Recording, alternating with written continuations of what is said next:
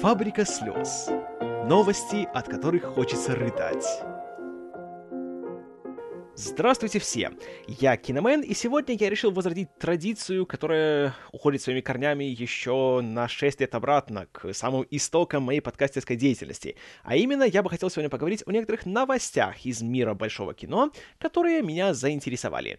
И для первого раза я выбрал несколько историй, связанных с крупнейшими студиями Голливуда и о том, насколько у них сейчас э, сложные или не очень времена. И начать я решил с э, организации, которая, к сожалению, последние два года все время на слуху и, к еще большему сожалению, по нехорошим причинам. Это, конечно, студия Sony, и она же Columbia, TriStar, Screen Gems и по-моему, еще что-то у нее есть э, в ее владениях.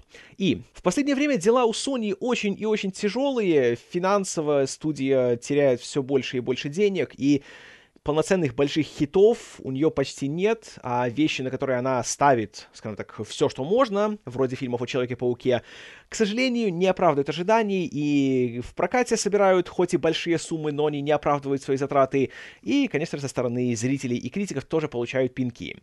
И стало недавно известно, что из-за одного их э, другого, очень шумного, очень, э, к сожалению, скандального проекта, э, студия Sony потеряла одного из своих очень важных финансовых партнеров, компанию Lone Star, которая совместно со студией финансировала ряд их больших проектов.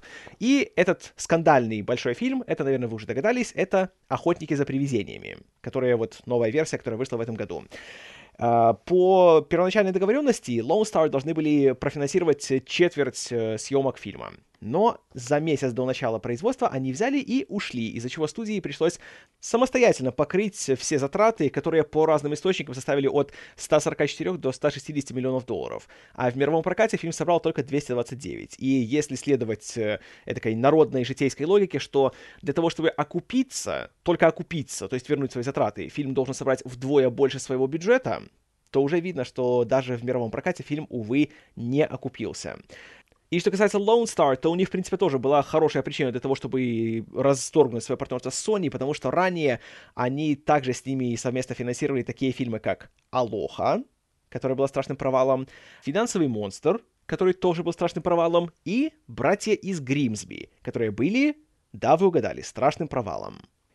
И на данный момент у Колумбии в целом как-то даже трудно сказать, что в будущем, потому что Человека-паука теперь они наполовину отдали студии Marvel, и новый фильм про Человека-паука, который выйдет в следующем году, снимается под эгидой Кевина Файги, а, поэтому там они будут делить свои деньги с Диснеем, очевидно. С «Охотниками за привидениями», из которых хотели сделать новую киновселенную, тоже ничего не получилось. Хотя вроде я слышал недавно, что Пол Фиг все еще не против снять бы сиквел, но я думаю, что уже никто ему это не даст. А также у них есть большая-пребольшая надежда в виде темной башни. Но недавно было объявлено, что многострадальная экранизация Стивена Кинга выйдет в прокат почти на полгода позже, чем это планировалось. Новость, конечно, не самая хорошая. Обычно, когда фильм переносят на много месяцев вперед, это ничего хорошего не предвещает. Но в данном случае, конечно, немножко внушает доверие то, что вместо начала года фильм выйдет где-то летом. То есть хочется верить, что фильм на самом деле качественный, и в идеале студия, может, увидела рабочие материалы и решила, что он достаточно хорош, чтобы конкурировать с главными релизами года и так э, собрать больше денег. Хочется надеяться.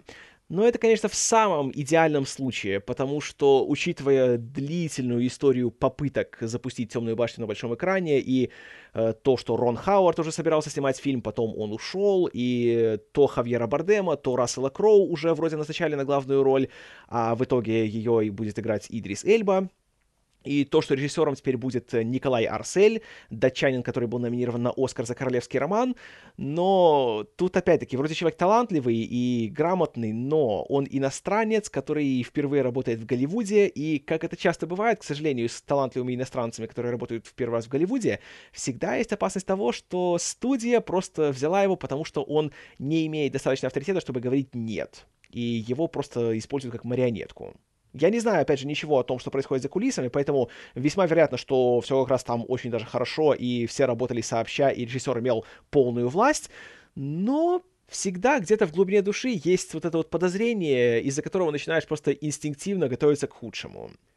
И я чувствую, что на студии таких людей тоже оказывается немало, потому что сейчас, э, кроме Темной башни, э, еще будет очень-очень-очень много зависеть от того, насколько хорошо выступят пассажиры, выходящие на Рождество. Тоже, кстати, фильм, который снимает скандинавец, э, в данном случае Мортен Тильдум, которого номинировали на Оскар за игру в имитацию. И тут, с одной стороны, конечно, у них есть гигантская страховка в виде э, Криса Претта и Дженнифер Лоренс в главных ролях. Это что уже по определению гарантирует то, что зрители хотя бы из любопытства пойдут смотреть. Но при этом «Пассажиры» — это дорогостоящий фантастический блокбастер, который снимается по совершенно оригинальному сценарию, и у которого нет, кроме двух больших звезд в главных ролях, больше, по сути, ничего, чем можно привлечь массового зрителя. И скажу честно от себя, когда вышел трейлер фильма, как-то, знаете, не впечатляет, и интереса особого даже как-то не возникает.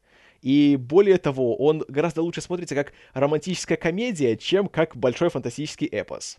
Поэтому я, конечно, надеюсь, что фильм окажется хорошим. Я пойду его смотреть, но, если честно, сейчас как-то так. Если вот это главное, на что надеется студия Sony, то тяжеловато, я вам скажу.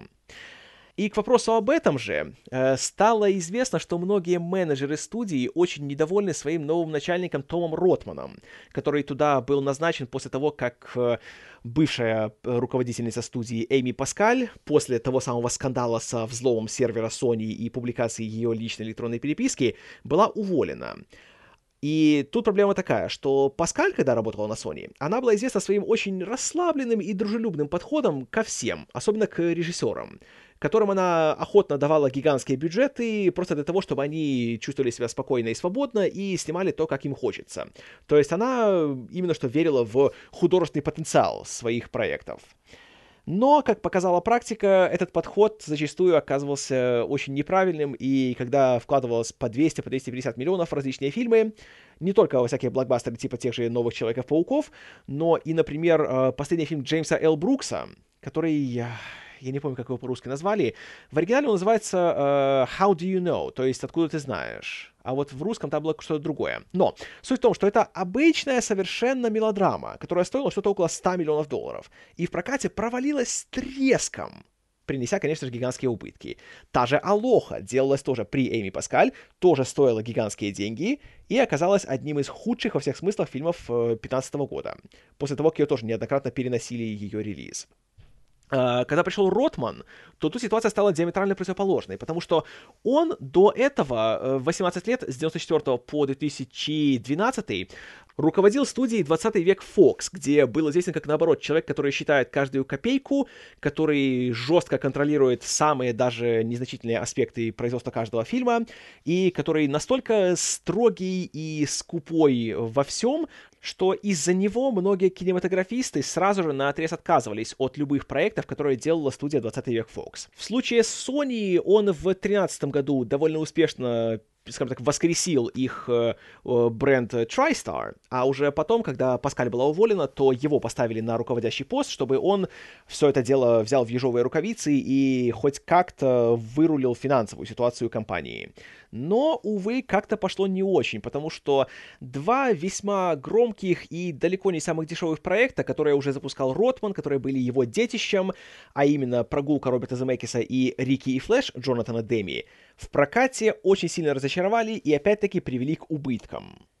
И опять же, из-за сложного характера Ротмана, многие люди, которые отвечают за привлечение таланта на студию, очень разочарованы и испытывают опять-таки большие трудности в привлечении этого самого таланта. Поэтому, говорят, было даже написано много жалоб в адрес Майкла Линтона, президента Sony, который, собственно, является начальником Ротмана. Но тот, что интересно, э, по крайней мере, публично выступает в защиту Ротмана и говорит, что все в порядке и все будет как надо но быть уверенным в этом пока что очень трудно. Хотя, конечно, у Sony в этом году было три полноценных хита, а именно это были «Отмель», «Полный расколбас» и «Не дыши», у которых были довольно такие умеренные бюджеты и весьма неплохие сборы по всему миру. Но опять-таки эти сборы не настолько большие и прибыль в них не настолько сказочная, чтобы за счет их э, студия могла оставаться на плаву и э, чтобы отчеты за каждый квартал были достаточно впечатляющими для акционеров и для главного офиса Sony в Японии. И, разумеется, да, не дыши, стоил мало, собрал много, очень круто. Но потом выходит Инферно, который стоил очень много, а собрал копейки, и всю прибыль от «Не дыши» он грандиозно перечеркивает. Наверное, единственное место, у которого сейчас в Голливуде дела хуже, чем у Sony, это Paramount. Э, студия, которая уже не первый год испытывает тяжелейшую ситуацию как в прокате, так и у себя внутри.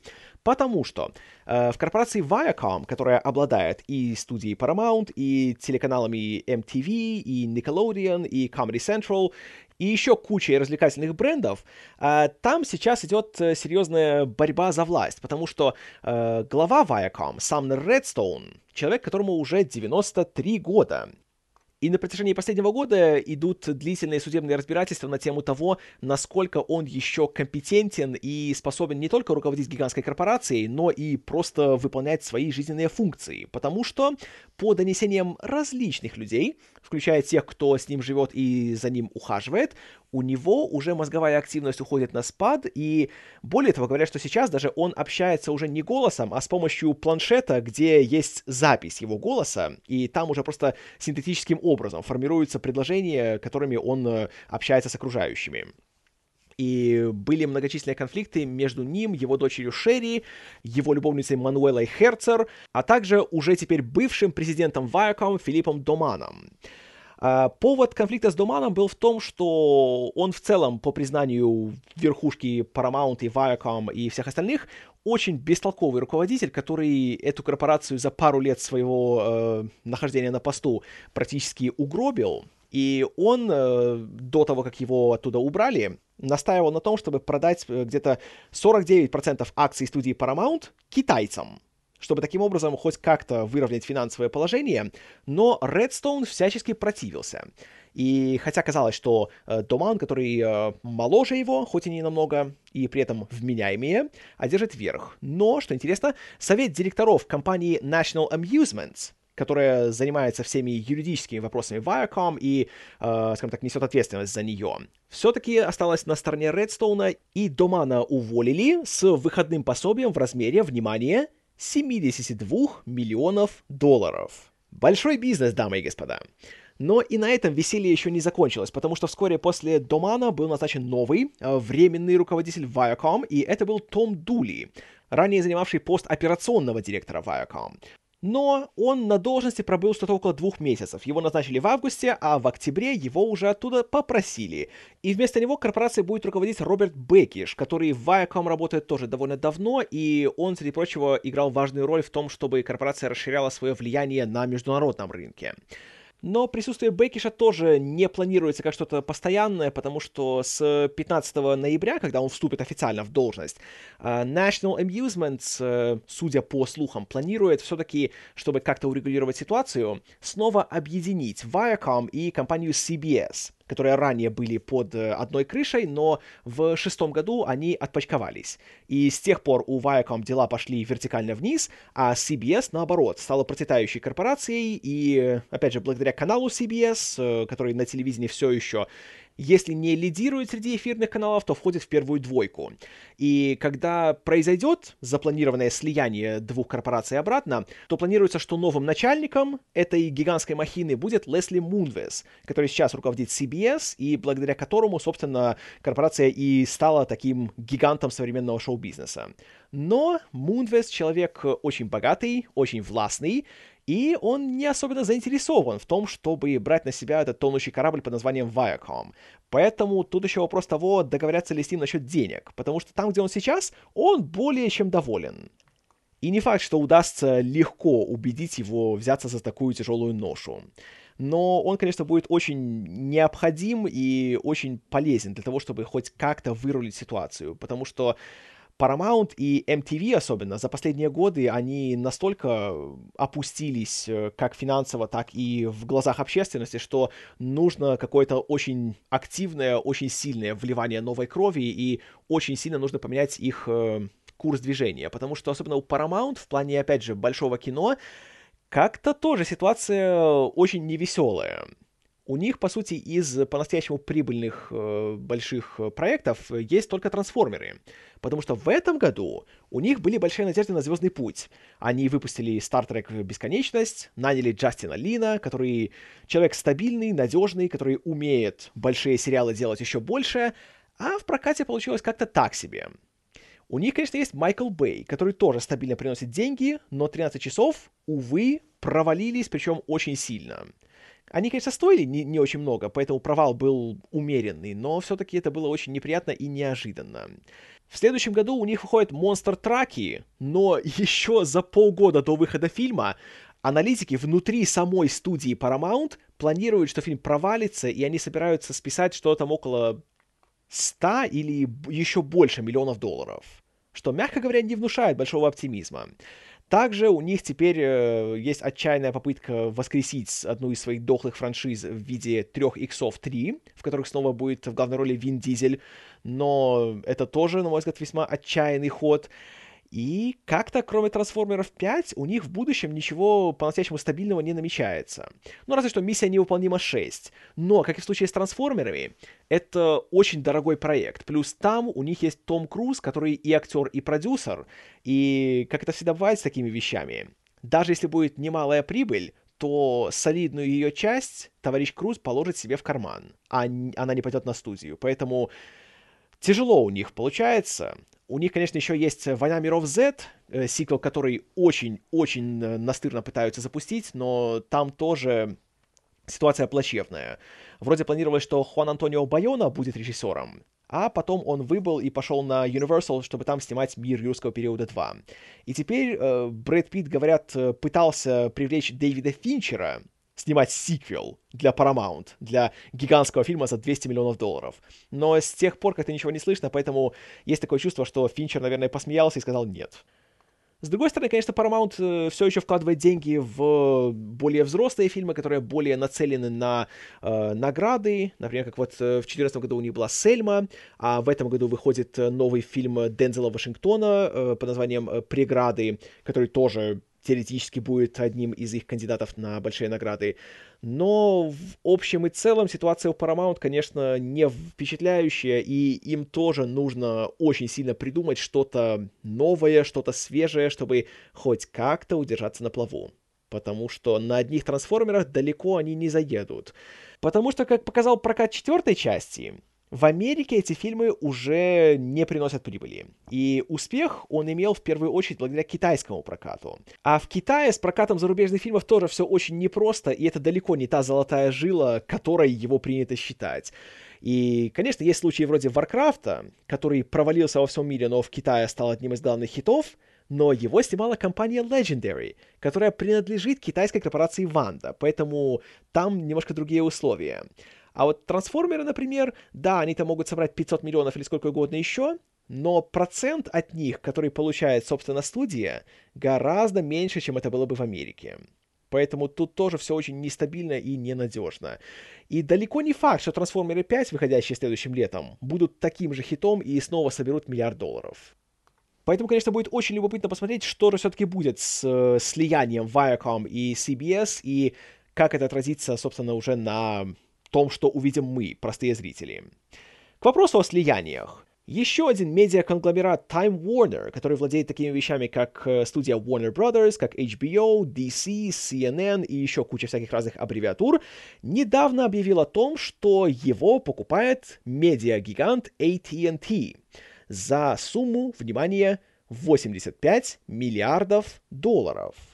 И теперь они все будут одной гигантской корпорацией, которая будет включать в себя как производство художественного кино, так и способы его передачи. Потому что AT&T в первую очередь является оператором э, связи, как э, стационарной телефонной, так и мобильной, так и интернета.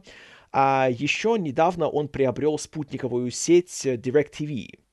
И вскоре после того, как было объявлено, что AT&T приобретает Time Warner, э, всякие разные аналитики начали немножко возмущаться в том плане, что почему э, Федеральная комиссия по коммуникациям никак не расследует это дело и ничего против не имеет, потому что это весьма серьезный шаг в сторону того, чтобы организовать монополию, и таким образом получается, что AT&T э, одновременно будет сам и делать продукцию, которую люди смотрят и потребляют, а потом еще и предоставлять этим людям средства получения этой продукции и ее распространения, что не самая идеальная ситуация еще и в таких масштабах и за такие деньги.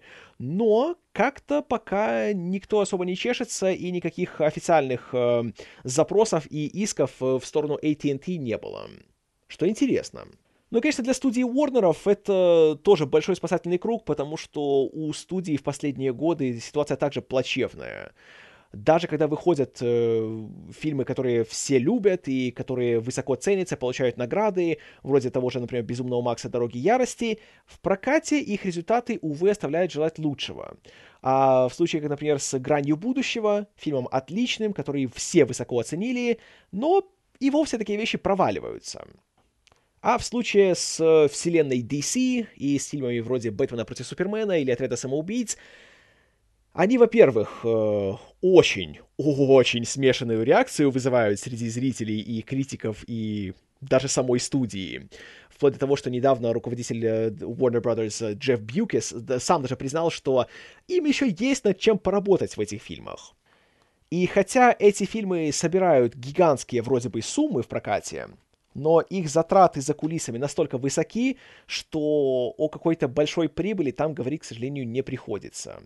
Ну и, конечно же, в творческом плане ситуация там очень неровная. И вот буквально пару дней назад было объявлено, что новый режиссер Флэша, Рик Фамуива, э, дебютировавший в, по-моему, позапрошлом году, сняв фильм под названием «Наркотик», ушел с поста режиссера. И это еще после того, как э, пару месяцев назад Сет Грэм Смит, который изначально должен был снимать Флэша, тоже покинул проект, потому что у него были творческие разногласия с студией и с предположительно руководством DC. Это, конечно, далеко не самый хороший признак, и все это дело очень печально. Но при этом сказать, насколько руководство AT&T будет влиять на руководство WB, тут трудно сказать. Как и в случае с HBO, у которых тоже сейчас э, не самые лучшие времена, потому что все больше их проектов э, не находят э, широкой, э, широкого признания среди зрителей и обозревателей. Так в этом году был очень дорогой и очень неудачный винил, который закрыли на первом сезоне. Сейчас у них есть «Мир Дикого Запада», или как там у нас его называют, который тоже имел очень сложную историю создания, который тоже тянет на себе очень-очень-очень-очень много денег, и у которого рейтинги не настолько высоки, чтобы можно было говорить о нем как о стопроцентном хите. И реакция, конечно, на него тоже далеко не такая восторженная и единогласная, как это было, допустим, с «Игрой престолов» или, разумеется, с «Золотым веком» для HBO, когда были «Семья Сопрано», «Дедвуд», «Клиент всегда мертв» и «Прослушка», когда шли одновременно. Сейчас тут все, конечно, очень тяжело, и насколько ситуация будет идти дальше, очень трудно сказать, потому что «Игра престолов», их единственный по-настоящему титанический хит, который все еще собирает одну из самых больших аудиторий на всем кабельном телевидении, уже потихоньку подходит к концу. Э, два сезона у него осталось, и те тоже будут сокращенными. В седьмом будет 7 серий, в восьмом 6. Тоже не оптимальная ситуация для канала, и хочется, чтобы был какой-то преемник — а вот с преемником как-то пока что очень сложно. Но, как и всегда, хочется верить в лучшее и в то, что это лишь временная черная полоса, и что новый начальник э, HBO, Кейси Блойз, которого всегда повысили после того, как ушел Майкл Ломбардо, а Блойз сам имел довольно немалый успех э, как э, глава комедийного подразделения HBO, то хочется верить, что он найдет то, что нужно, и у HBO откроется новое дыхание, и все будет как и в старые времена. У кого также сейчас времена не самые хорошие, так это у студии 20 век Fox, у которой в этом году тоже был свой э, большой, не самый успешный блокбастер в виде Людей X Апокалипсиса, который хоть и собрал большую сумму, но опять-таки ввиду своих гигантских затрат не то чтобы стал прибыльным. Но, конечно же, разгромные отзывы тоже не помогли. Но в то же время у него в начале года был главный сюрприз года в плане финансов, а именно Дэдпул, от которого вряд ли кто-то ожидал большого хита, а он оказался одним из самых как раз именно и успешных, и прибыльных проектов года за счет того, что он стоил не так уж много и у него были просто поразительные кассовые сборы. Но тут тоже все не сладко, потому что сейчас э, с Дэдпула 2, который активно разрабатывается, ушел режиссер Тим Миллер, ссылаясь на творческие разногласия с Райаном Рейнольдсом, который тут не только исполнитель главной роли, но и продюсер. Uh, неизвестно, что именно они не поделили, что было их uh, яблоком раздора, но по слухам это был вопрос того, кого взять на роль злодея в фильме. И говорят, что Миллер uh, хотел, чтобы его играл Кайл Чендлер, а Рейнольдс эту идею всячески не приветствовал и отказывался. И, предположительно, у них настолько были непримиримые разногласия, что Миллер взял и ушел. А, также примечательно то, что вслед за Миллером с фильма ушел и его композитор, голландец Том Холкенборг, он же Junkie XL, который в последнее время очень активно стал э, писать музыку для больших фильмов. И очень непонятно, что будет дальше с Дэдпулом 2. А, пока что, по все тем же слухам, говорят, что новым режиссером, вероятно, будет э, Дэвид Лич, который был одним из двух режиссеров Джона Уика но это тоже пока что не подтверждено, поэтому ничего пока не известно. А что интересно, э, студия Fox при этом э, не отчаивается и уже даже заявила, что, несмотря на то, что у Дэдпула 2 нет режиссера и сценария и всего остального, они уже запустили в разработку Дэдпула 3, потому что он им очень нужен. А что касается Людей X, то у них нет контракта с главными актерами из э, перезапущенной франшизы, а именно с Дженнифер Лоренс, Джеймсом Маковоем, Майклом Фассбендером и Николасом Холтом. Поэтому решено, что Люди X снова будут перезапущены. И сейчас э, под руководством продюсера Саймона Кинберга пишется сценарий новой части. И, как говорят, э, все еще есть надежда на то, что уже знакомые актеры все еще вернутся. Но на всякий случай рассматривается вариант того, что будет уже новый состав, и к тому же Джош Бун э, разрабатывает экранизацию новых мутантов, поэтому студия надеется на то, что удастся собрать новый коллектив актеров, которые, возможно, будут менее требовательными в плане денег, и все у них снова будет хорошо. Потому что у Fox, опять-таки, по части больших прибыльных сериалов как-то дела тоже нехорошо. Была, конечно надежда на фантастическую четверку, и чтобы с ней сделать новую вселенную вместе с людьми X, но там как-то все это дело, как помните, не оправдалось. И теперь у них есть, конечно, надежда на то, что Логан окажется хитом. И, судя по трейлеру, все условия для этого есть. Но это уже будет последний раз, когда у них будет Хью Джекман в роли Росомахи. Тоже серьезная потеря. А замены ему пока что ни в каком виде особо-то и нет. Ну и кроме того, этим летом у Fox тоже был гигантский провал под названием День независимости Возрождения, из которого они тоже очень-очень-очень надеялись сделать новый сериал, и Роланд Эмерих говорил, что у него есть уже идеи еще на два сиквела, что это будет новая трилогия, а потом можно будет сделать еще и спин и будет вселенная, и все дела.